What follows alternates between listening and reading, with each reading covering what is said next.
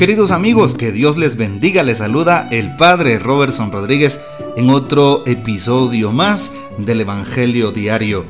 Estamos hoy a día domingo, así es, domingo 23 de mayo, celebrando la solemnidad de Pentecostés. Que viva el Espíritu Santo y pidamosle al Espíritu que venga sobre nosotros, que se derrame en nuestros corazones y nos ayude en nuestra fe, en nuestra conversión y que fortalezca nuestro amor. El texto de hoy está tomado de San Juan capítulo 20 versículos del 19 al 23. Al anochecer del día de la resurrección, estando cerradas las puertas de la casa donde se hallaban los discípulos, por miedo a los judíos, se presentó Jesús en medio de ellos y les dijo, La paz esté con ustedes. Dicho esto, les mostró las manos y el costado. Cuando los discípulos vieron al Señor, se llenaron de alegría. De nuevo les dijo Jesús, La paz esté con ustedes. Como el Padre me ha enviado, así también los envío yo. Después de decir esto, sopló sobre ellos y les dijo, Reciban el Espíritu Santo. A los que les perdonen los pecados les quedarán perdonados, y a los que no se les perdonen les quedarán sin perdonar. Palabra del Señor, gloria a ti, Señor Jesús. Qué alegría y qué bendición saber que estamos en esta solemnidad del Espíritu Santo. Por eso nuestra primera anotación es orar. Ven Espíritu Santo, decirle al Espíritu que venga sobre nosotros, precisamente como lo escuchamos en la secuencia de Pentecostés. Ven, Dios Espíritu Santo, manda tu luz desde el cielo, Padre amoroso del pobre, don en tus dones luz que penetra las almas, fuente del mayor consuelo, ven dulce huésped del alma, paz en las horas de duelo, Eres la pausa en el trabajo, brisa en un clima de fuego, consuelo en medio del llanto. Ven luz y enriquecenos, entra hasta, hasta el fondo del alma. Y así continúa la secuencia. Hermosa secuencia de Pentecostés. Dice el texto de San Juan 20 que al anochecer del día de la resurrección, estando cerradas las puertas de la casa donde estaban los discípulos, por miedo a los judíos. Qué interesante al anochecer. La palabra noche, cuando nos la encontramos en, la, en las Sagradas Escrituras, significa duda, miedo, significa temor, incertidumbre, significa incluso pecado, zozobra.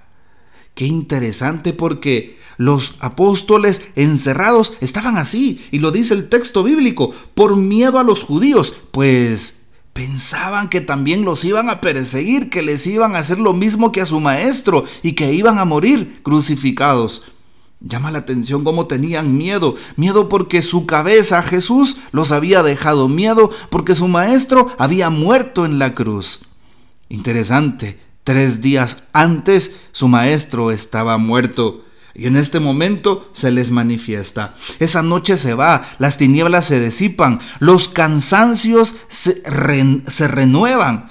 Así es, y vienen nuevas fuerzas. La tristeza se va y viene la alegría. Se va la confusión y viene la seguridad. Eso pasa con Jesús. Cuando estás en tormenta, viene la calma. Cuando tienes tristeza, el Señor te consuela, te da alegría. Cuando estás en pecado, el Señor te da la gracia. Cuando estás en oscuridad, el Señor te ilumina. Cuando estás en una enfermedad, el Señor te fortalece e incluso te puede dar la sanación que necesitas. Es precisamente lo que le pasa a aquellos discípulos que en este día están reunidos al anochecer. Jesús se presenta y les dice, la paz esté con ustedes. Les muestra las manos y el costado. ¿Cuál es la actitud que invade a los apóstoles, a los discípulos? La alegría, el gozo de encontrarse con su Maestro, con el resucitado. Y al contrario de lo que podríamos pensar que se quedan con temor, nos dice el texto bíblico, cuando los discípulos vieron al Señor, se llenaron de alegría y Jesús les dice, la paz esté con ustedes de nuevo. Impresionante. Vayan, como el Padre me ha enviado, yo los envío. ¿Para qué los envía Jesús? Para que den testimonio de que Jesús está vivo. Pregúntate, ¿cuánto Jesús ha actuado en tu vida? ¿Cuántos bienes ha obrado? ¿Cuántos milagros ha hecho en ti y en tu familia?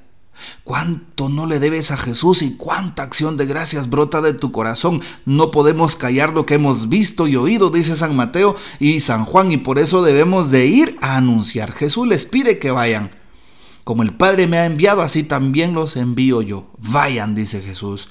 Pero antes de ir, antes de dar testimonio, antes de predicar, antes de dar la palabra, antes de ser evangelizadores y misioneros, Jesús les dice algo, sopla sobre ellos y les da el Espíritu Santo, les dice, reciban el Espíritu Santo. En el idioma eh, griego, el Espíritu se traduce como neuma. Esto no les parece curioso, neuma, que significa viento, aire. De ahí viene la palabra neumático. Interesante, ¿verdad? Lleno de aire. El aire de vida, el hálito, el aliento de Dios. En hebreo es ruach, que significa el soplo del Espíritu, el soplo de Dios, el aliento de Dios. Jesús sopla sobre ellos, reciban al neuma, reciban al ruach, reciban al Espíritu Santo.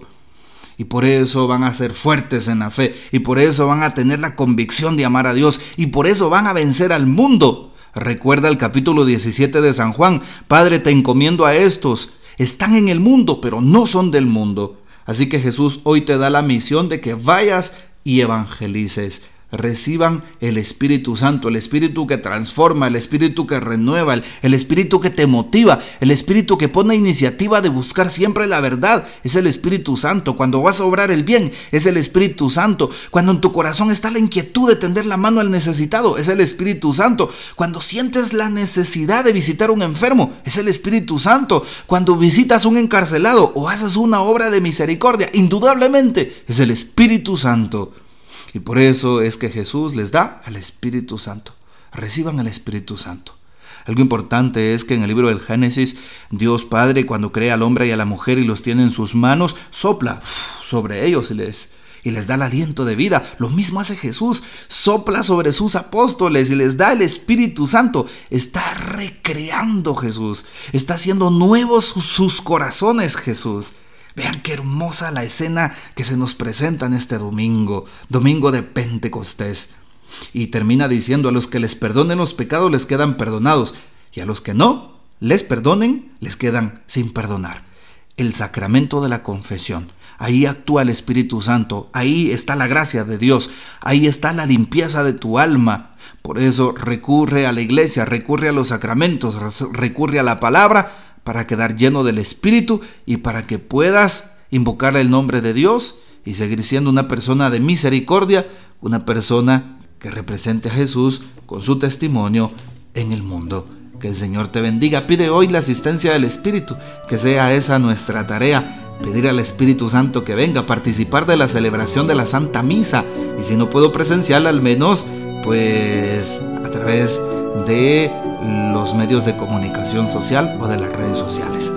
Que el Señor te bendiga, nuestra Madre Santísima, te guarde y goces de la fiel custodia de San José. Hasta mañana.